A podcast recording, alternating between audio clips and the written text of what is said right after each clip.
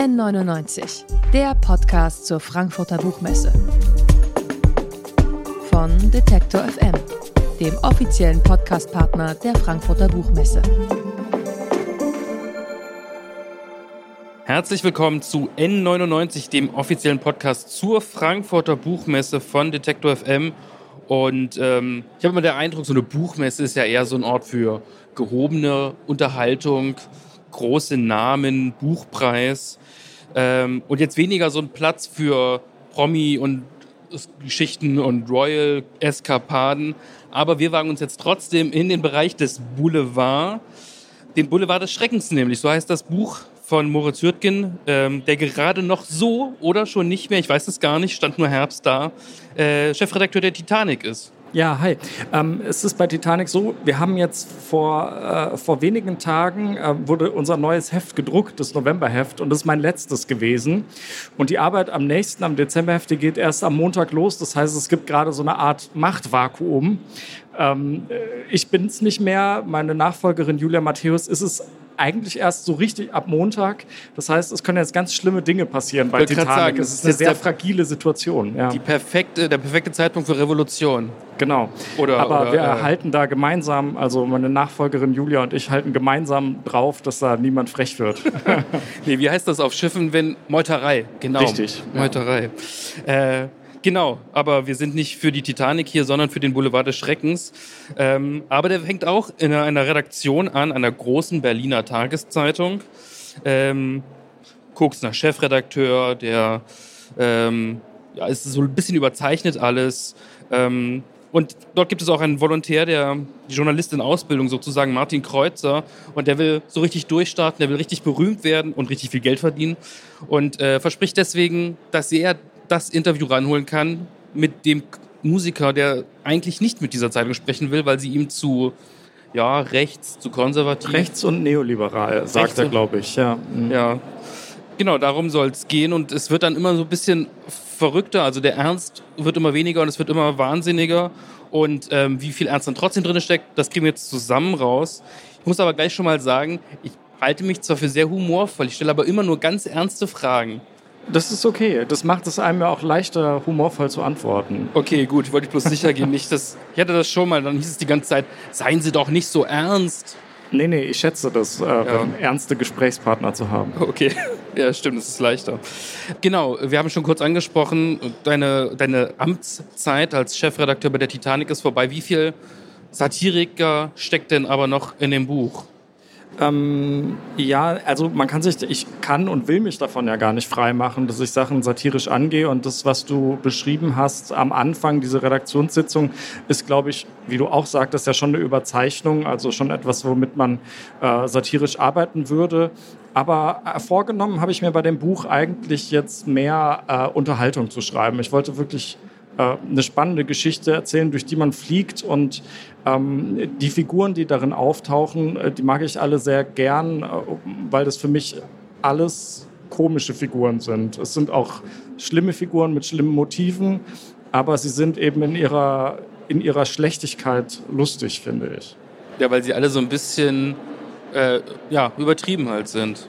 Ja, genau. Also ich bin ja in Bayern auch groß geworden und man kennt ja zum Beispiel dort ähm, die äh, großen Namen aus der CSU und es sind viele Menschen, die sehr Schlimmes getan haben, äh, Korruption, Verkehrsminister, die betrunken Leute totfahren und so, alles wirklich passiert. Und gleichzeitig sind diese Figuren, wenn sie da sprechen, im Bierzelt komisch. Ähm, und ähm, das befreit einen natürlich auch, wenn man die dann karikiert und, und selber sprechen lässt, zum Beispiel wie Gerhard Polt es gemacht hat oder so. Ähm, es hilft, damit umzugehen. Ja, ich habe mich dann manchmal auch, wie das immer so ist, äh, heutzutage bei Überzeichnung gefragt, wie sehr kann man das überhaupt noch überzeichnen, wenn sowieso alles so absurd ist. Also ich sag mal, ich habe den koksenden Chefredakteur jetzt schon erwähnt der kommt einem ja gar nicht so absurd und weltfremd vor. Ja, das stimmt. Ähm, also der koksende Chefredakteur, ähm, also vom Gefühl her würde man vielleicht sagen, 2022 sowas gibt es nicht mehr. Und ich glaube, auf die meisten Redaktionen trifft es auch zu. Also bei Titanic äh, kann ich verraten, wird ähm, nicht mehr gekokst, seitdem ich da bin, vorher schon. Aber ähm, äh, man denkt eigentlich so, und bei den meisten Medien ist es so, da herrscht ein anderer Ton, da, da gehen die Leute besser miteinander rum und dieser Archetyp dieses äh, männlichen, polternden Chefredakteurs, der ist weg. Aber jetzt hat man ja zum Beispiel im letzten Jahr auch von dem Bild-Chefredakteur, dem ehemaligen Reichelt, gehört, der eben da ein Netz aus äh, Abhängigkeiten und sich sexuelle Gefälligkeiten eingeholt hat und so weiter. Also es gibt das wohl äh, schon noch. Ähm, und deswegen ist es dann vielleicht auch nicht nur eine Überzeichnung, äh, sondern einfach ähm, ein Spiel mit dem, was es gibt. Der jetzt übrigens einen YouTube-Kanal hat, auf den ich aber noch nie drauf geklickt habe. Ja, also ich finde, man sollte ihn auch nur noch YouTuber nennen. ich glaube, das wird ihn schon kränken. äh, genau, wir haben jetzt schon ganz viel über diesen Zeitungsalltag gesprochen und äh, ich finde es auch ein bisschen lustig, dass da dieser junge Volontär kommt und meint, er könnte jetzt irgendwie berühmt und reich werden. Also ich habe diese Aussicht noch nicht so richtig. Ich glaube, das wird auch nichts mehr. Ähm, aber ja, wie sehr ging es dir in diesem Buch auch darum, so eine Medienkritik zu erzählen? Ähm, gar nicht so sehr, weil das machen die Medien selber. Also ich hatte ein bisschen das Kalkül, ich schreibe über einen Journalisten, weil ich gedacht habe, dann kriege ich viele ähm, Besprechungen in der Presse meines Buchs, weil Journalisten am liebsten über sich selber reden die ganze Zeit. Das war also so ein bisschen mein Kalkül. Ähm, für mich ist das ähm, die Ausgangsposition. Ähm, ich ich finde es interessant, wenn ein junger Journalist in so eine Geschichte schlittert, weil es ja auch ein bisschen äh, darum geht in dieser Geschichte, er kann ich ja sagen, er fälscht ja ein Interview und danach folgt ganz, ganz viel Schlimmes. Und es geht ja ein bisschen darüber, dass der Journalismus ja ähm, gerne möglichst interessante Geschichten erzählt. Und diese Geschichte wird, ähm, hoffe ich, immer interessanter. Und das ist damit ein Spiel. Das hätte jetzt mit einem jungen Kommissar oder einer Kommissarin nicht so gut funktioniert, weil ja das eine andere Rolle beruflich dann ist. Und ich glaube aber jetzt gar nicht, dass ich so eine Mediensatire da, ähm, wenn man das ganze Buch gelesen hat, veranstaltet habe. Nee, das stimmt. Ich sehe das auch eher am Anfang, aber es ist natürlich so, wie du es beschreibst, ja wirklich auch immer so ein Widerstreit. Man möchte auf der einen Seite irgendwie die Wahrheit erzählen, die Welt, wie sie ist. Das ist ja immer so der Anspruch, aber gleichzeitig will man natürlich die große Story landen, die auch spannend ist. Also die Realität romanhafter machen fast schon. Ja, genau. Also das ist ja was, was ähm, der Relotius gemacht hat. Der hat ja die, die Wahrheit oft ich bin jetzt nicht ganz vertraut mit allen Details dieses Falls Relotius, aber der hat ja, wenn ich das richtig verstanden habe, in seinen Reportagen die Wahrheit oft ähm, mehr also literarischer ausgeschmückt. Da lief dann irgendjemand rum und pfiff ein Lied oder sowas, was dann einfach sehr gut zu der Geschichte an sich gepasst hat. Und dann kam man irgendwie später drauf, wie soll dieser Mann das überhaupt mitgekriegt haben, dass das so war. Und äh, das finde ich ja schon eigentlich, ähm, äh, ne, ich kann ihm dafür gar nicht so so böse sein, aber ich bin ja auch nicht äh, verantwortlich beim Spiegel oder so. Ähm, ich finde das äh, ganz reizvoll und es zeigt ja schon, unter welchem äh, Druck man steht, eben diese Geschichten besonders schön zu erzählen. Und ähm, ich war immer froh, dass wir bei Titanic zwar mit ähm, äh, redaktionellen Methoden arbeiten. So, was wir machen, unterscheidet sich in vielem nicht von dem, was eine seriöse Redaktion ist, aber in einem ganz entscheidenden, nämlich wir denken uns alles aus. Wir müssen nichts äh, recherchieren, wir können einfach schreiben, was wir wollen. Und vielleicht äh, wäre Relotius dann auch bei uns besser aufgehoben. Ja, das hat, mich, das hat mich damals tatsächlich geärgert, weil auf einmal war das so der Vorwurf, man sei Relotius-Presse, ganz schreckliches Wort, und dachte mir, hätte er doch gleich mal Romane geschrieben, dann wäre das nie passiert. Ja, ja, ich finde halt, man sollte sich auf diese. Ähm, ich finde, die Presse lässt sich viel zu sehr darauf ein, auf die, die Lügenpresse schreien oder Relotius-Presse. Der, der Fall Relotius sagt wenig, finde ich, aus über äh, die Presse als Ganzes. Denn ähm, das ist ein Riesenbetrieb mit Zehntausenden Leuten und natürlich sind da Leute drunter, die Fehler machen und auch welche, die betrügen, wie ja überall anders auch. Und, ähm, aber da kommen wir wieder auf das, dass die, dass die Journalistinnen und Journalisten wahnsinnig gerne um sich selber kreisen und deswegen halt auch jeden Vorwurf und sei er noch so ähm, abstrus und offensiv und kommt aus ganz falschen Ecken, wo man eigentlich lieber ignorieren sollte, ähm, wird das immer mitgemacht. Und ähm, sehe ich schon auch, auch ein bisschen als Problem. Aber darum geht es im Buch eigentlich nicht. Nee, Äh, ich möchte bloß so kurz zum Abschluss dazu noch sagen, weil ich mich die ganze Zeit so ein bisschen angesprochen fühle. Äh, dass ja bei diesem Buch von ähm, Brecht und Welser ja schon ständig gesagt wird, dass die Presse sich mal mehr mit sich selbst beschäftigen sollte. Ja, ja, also das ist ja wohl, das ist ja eine Frechheit, dass die das ja, das sagen. Das ich mir auch. Aber gut, darüber wollen wir uns jetzt nicht aufregen. Ich finde es äh, ganz schön, es gibt so eine Art Gegenstück äh, zu diesem Volontär Martin. Äh, das ist nämlich dieser Fotograf Frank Niedner, der soll kommen, der soll ihn unterstützen, so wie das dann halt so üblich ist. Der ruft aber erstmal ständig nur an und sagt, ja, ja, ich komme gleich, ich komme gleich. Und er kommt irgendwie tagelang und man fragt sich, was ist los mit dem? Ja, was ist das für ein Typ? Ja, das ist äh, ein alter Hase im Geschäft, wirklich ein äh, äh, Fotograf, der quasi auf Honorarbasis für alle möglichen Medien arbeitet und der soll eben Martin da in diesem Münchner Vorort, wo dann ganz viel Schlimmes passiert, ähm, begleiten und die Fotos machen. Und ich fand das äh, reizvoll, den äh, eigentlich erstmal überhaupt nicht auftreten zu lassen, sondern äh, das sollte so eine ganz unzuverlässige, der sagt immer, ich bin in zwei Stunden da und dann ruft er drei Stunden später an und sagt, ja, jetzt bin ich in zehn Minuten da und, und so geht es dann ganz lange Zeit. Und ähm, ich mochte das. Ich wollte vielen Figuren in dem Roman so eine Art Running Gag geben. Und bei Frank Niedner ist es der, dass der nie eintrifft. Und ähm, äh, es gibt eine alte Metzgerin, die äh, will immer Speisen verschenken und sagt, sonst schmeiße ich es weg. Und ähm, es gibt einen Verschwörungstheoretiker, der hat immer so Zehenschuhe an, wo die, die Zehen in einzelnen äh, so Gummischläuchen sind. Und solche Sachen mag ich einfach gern, weil ich die Figuren dadurch irgendwie so selber lieb gewinne beim Schreiben. Also ich wäre ausgerastet, wenn er mich nicht angerufen hätte, weil Fotografen sowieso immer ein bisschen anstrengend sind. Ähm Genau, wir haben ja schon gesagt, es geht nur am Anfang um diese Redaktionsalltagsgeschichten. Es wird dann nämlich immer absurder. Es fängt ja eigentlich schon damit an, wenn äh, Martin zu diesem Konzertort fährt und diese Leute da trifft, diesen, ähm, diesen berühmten Musiker. Gab es denn dafür irgendwie so Vorbilder? Der macht ja so eine Gesamtkunst-ESO-Show sozusagen. Ja, genau. Also Lukas Moretti heißt der und der macht so ein Festival, was ein Mix ist aus elektronischer Musik und äh, so freier experimenteller Lyrik. So. Und ähm, also das spielt ja in München. Ich habe dort studiert, so vor 12, 13 Jahren. Und ähm, das war, glaube ich, so die erste Hochphase äh, des Poetry Slams. Das gab es da. Und da habe ich solche Typen schon kennengelernt, die wirklich sehr ernsthafte Künstler sein wollten. Sehr früh in ihrem Leben, wie ich finde, wo man, ich glaube, ich glaube, insgesamt kann man sagen, man hat so mit Anfang 20 noch nicht allzu viel zu sagen und auch nicht so wahnsinnig viel erlebt. Also es mag das aus, an. aber auf jeden Fall nicht, wenn man äh, irgendwie in einem Münchner Vorort groß geworden ist. Würde ich mal behaupten. Es gibt Ausnahmen. Und ähm, gleichzeitig habe ich auch so ein paar Freunde über, äh, gehabt, die so sehr äh, auf ähm, Hausmusik und sowas waren. Und ich dachte mir jetzt beim Schreiben irgendwie, ich möchte das zu einer Kunstform kombinieren, die dann komplett äh, wahnsinnig und äh, abgehoben ist.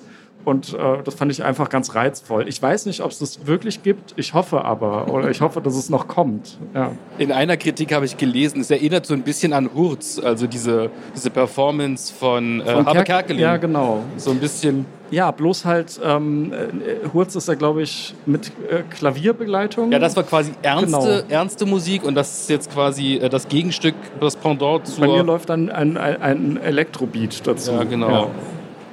Äh, du hast den Münchner Vorort schon erwähnt, dort geht es dann weiter und es wird ja immer absurder. Und was ich so spannend finde, es ist so ein bisschen, als ob die ganze Welt in diesem kleinen Ort zusammenfällt. Da gibt es halt die Neustadt und die Altstadt und da gibt es äh, Migrationsprobleme in Anführungszeichen. Verschwörungstheoretiker hast du schon erwähnt. Ja, genau, wie hast du die, diesen Ort entwickelt? Äh, ja, der musste sich gar nicht groß entwickelt, weil ich bin in so einem Münchner Vorort groß geworden. Und ähm, ich habe das, äh, äh, dieser Ort, den ich jetzt hier beschreibe, der heißt der Kirching, der teilt sich durch die S-Bahn, die da aus München rausgeht, in Altkirching, einen traditionell bayerischen Teil, und Neukirching, wo es so ein bisschen Sozial- und Plattenbau gibt und so. Und ich bin wirklich in einem Münchner Vorort ähm, groß geworden, der so ähnlich ist. Das ist natürlich diese Trennung nicht so ganz konsequent und so, aber ähm, ich bin in so einem Ort groß geworden, da gab es zwei Grundschulen, eine auf der einen, eine auf der anderen Seite. Und ich war auf der traditionellen Seite und da hat man uns damit gedroht, dass wenn wir nicht artig sind, dann äh, müssten wir ähm, äh, auf die andere Seite zur Realschule dann. Also das war eine, und wenn man das jetzt mit dem heutigen, also ich kenne ja diesen anderen Ortsteil auch recht gut und ähm, es ist überhaupt nicht gefährlich, es ist überhaupt nicht schlimm, es ist eher erträglicher als dieses bayerische. Also musste ich mir den gar nicht groß ausdenken und ähm, ich war dann dankbar, dass ich so eine Kulisse hatte. Ähm, ich wollte unbedingt in so einem Ort meine Geschichte erzählen. Und ich hatte aber keine Lust, was Autobiografisches zu schreiben, weil ich relativ äh, behütet und langweilig groß geworden bin. Und dann dachte ich mir, aber die Kulisse habe ich ja. Und dann setze ich da eine verrückte Geschichte rein. Ja, ich war so, das hat sich so pointiert angefühlt. Das Einzige, was ich vielleicht ein bisschen unrealistisch fand, war der Bürgermeister, der so klare Kante gegen rechts zeigt. Das wirkte für mich so ein bisschen unrealistisch in Bayern. Ja, es ist ein CSU-Bürgermeister in meinem Buch, da ist Maximilian Pröstler und ich habe ihn mir ausgedacht. Ich, hab, ich glaube, äh, ich habe ihn geschrieben, er sieht aus wie der Sohn von Edmund Stoiber. Genau, also stimmt. ein sehr schöner Mensch. Und ähm, ich, ich fand es lustig, in, in, in, seiner Rede, mit der er, glaube ich, zuerst auftritt, sagt er, dass die CSU ja schon immer für Weltoffenheit und Toleranz steht. Und das fand ich einfach reizvoll, das so durchzuziehen und dass er halt ähm, sich in dieser Herrlichkeit eigentlich sonnt. Und ähm, das fand ich interessanter als jetzt das Klischee äh, von so einem stänkernden äh, erzkatholischen CSUler wirklich voll einzulösen. Ja. Also es wäre, vielleicht äh, stelle ich mir so den idealen CSUler vor, den ich gern hätte. Ja, träumen kann man immer. das ist, glaube ich, auch, ähm, also es ist ja ein wichtiger Teil des Buchs, dass das natürlich nicht realistisch ist. Es wird ja fast schon magisch, ähm, war das von Anfang an der Plan, dass das so übernatürlich alles wird? Ja, was äh, war schon? Ich habe das Buch nämlich vorher so komplett durchgeplottet und alle neun Kapitel und alle Figuren entwickelt, bevor ich überhaupt angefangen habe, äh, dann Text zu schreiben. Und ähm, mir war es wichtig, ich habe mal irgendwie ähm, so ein Statement abgegeben, dass ich nicht verstehe, wieso man ein Buch sich ausdenkt und mehrere hundert Seiten schreibt und dann ähm, äh, die Chance verstreichen lässt, dass es darin spukt, ähm, wenn man sich schon was ausdenkt, wenn man sich die Mühe schon macht. Und ähm, äh, dem wollte ich auch gerecht werden. Und ich bin großer Fan von ähm, von Horror- und Gruselsachen, äh, die eben auf Übernatürlichem basieren. Also so Kettensägenmorde oder so Messerstecher. -Scheiß. Ich habe auch ganz viel Stephen King irgendwie so im Untergrund wabern gefühlt. Ich bin auch ein Fan davon, ja. Aber ich mag es eben, wenn es über, also es müssen Geister sein oder, oder, oder sowas äh, oder Gespenster, weil ich finde, in dieser Art Angst äh, liegt etwas, was einen tröstet. Ähm, dann, äh, ich werde ja jeden Tag, kann ich die Nachrichten aufmachen und mir äh, reinziehen, was Putin gerade macht, dann kriege ich Angst, so meinetwegen. Und wenn ich aber abends im Bett liege und mich vor Gespenstern fürchte, dann ist es doch was Schönes eigentlich, weil wahrscheinlich gibt es ja keine Gespenster. Ja, aber wenn du im Bett liegst und dich fürchtest, dann glaubst du ja dran. Also. Ja, das stimmt. aber sie sind wahrscheinlich trotzdem netter als Putin. Ähm, es, es zirkelt ja alles um Martin. Er scheint ja diese ganzen übernatürlichen Geschehnisse anzuziehen. Wann im Buch ist denn für dich der Punkt gewesen, wo er quasi zum Magneten wird? Ist das schon, als er sagt, ich kriege dieses Interview, obwohl er selber genau weiß, dass das eigentlich nicht funktioniert? Oder erst, als er Moretti trifft, weil er ja auch so leichte Verbindungen in die Anderwelt hat? Ja, ähm, also ich bin mir selber nicht ganz sicher. Also es passiert auf jeden Fall in den, äh, in, im Prolog oder im ersten Kapitel schon, würde ich sagen, dass Martin eigentlich ähm, die Verantwortung übernimmt für das, was passiert. Ähm, und ich ähm, finde, da gibt es also ich, ich habe bewusst mehrere Punkte da reingeschrieben, wo ich dachte, da könnte es losgehen und ich bin mir aber selber gar nicht so ganz sicher, wo es ist. Und ähm, naja, das ist für mich, äh, man soll ja über sein eigenes Buch ähm, äh, eine gesunde kritische Distanz und ich bin auch mit vielem nicht so, es gibt auch ein paar Sachen, die äh, finde ich, kann ich bestimmt in zehn Jahren noch mal besser schreiben oder so. Aber was mir gefällt ist, ähm, dass es eine Interpretationssache ist, ähm, was passiert überhaupt, wer trägt dafür Verantwortung und wann geht's los.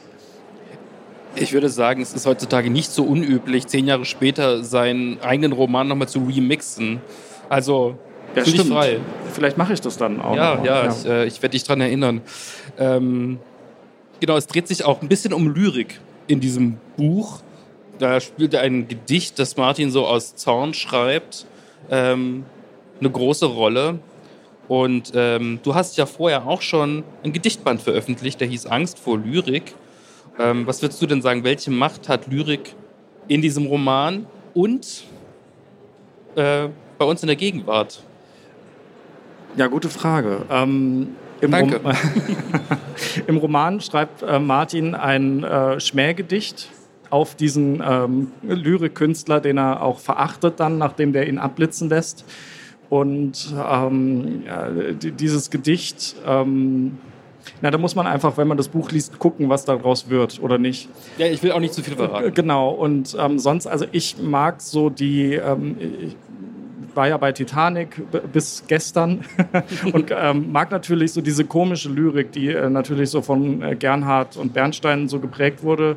Und ähm, äh, für mich ist, ähm, ich kann nichts zur Bedeutung der Lyrik allgemein sagen, aber ich mag diese komische Lyrik, die sich noch auf diese klassischen Formen einlässt und äh, dadurch sehr pointiert ist. Und ich finde das irgendwie reizvoll und schön, dass man sich irgendwie an ein Regelwerk und an äh, Formen hält, äh, die ja schon vor Hunderten und Tausenden von Jahren ähm, äh, erdacht wurden.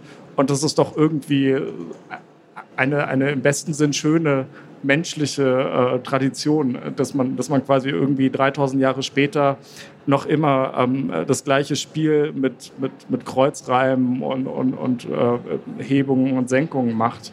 Das finde ich ganz schön. Und wenn man sich daran hält, kann man diese Regeln auch ab und zu brechen und komische Effekte erzielen. Das mag ich. Das antwortet jetzt der Lyriker, der äh, vor ein paar Jahren dieses Buch, dieses Gedichtband rausgebracht hat. Aber in dem Roman, find, deswegen frage ich ja auch so, ist ja wirklich so, er schreibt dieses Gedicht und es scheint die Welt, in der er lebt, zu verändern, einfach weil er dieses Gedicht geschrieben hat. Also da muss er, das hat ja Kraft und Macht. Ja, ähm, es, äh, dieses Gedicht löst was aus und ähm, der ähm, Lyriker und Elektromusiker Lukas Moretti, der, dessen Festival heißt Beschwörungen und der experimentiert auch ähm, damit, Sachen zu beschwören. Und ähm, äh, auf so einem Festival ist dann natürlich vieles möglich. Und äh, da entwickeln natürlich dann Reimsprüche. Es sind ja auch viele Zaubersprüche, die man so kennt, äh, äh, reimen sich ja auch oder haben eine gewisse Form, sind vielleicht auch irgendwie lyrische Ausdrücke. Ähm, ja, und ähm, vielleicht ja auch das Gedicht von Martin. Ja, vielleicht auch ein Plädoyer für die Macht der Worte. Äh, ja, vielen Dank äh, für deine Antworten, Moritz Hürtgen. Ähm, sein Roman ist gerade erst erschienen, der Boulevard des Schreckens, und zwar im Verlag Kunstmann, 301 Seiten, 24 Euro. Und den Verlag kann man besuchen, Halle 3.1, glaube ich. Ja, Stand C109 in 3.1. Danke für die tollen Fragen und fürs Sehr Gespräch. gerne. Es hat mir Spaß gemacht, das zu lesen. Freut mich. Danke. N99, der Podcast zur Frankfurter Buchmesse. Von Detektor FM, dem offiziellen Podcastpartner der Frankfurter Buchmesse.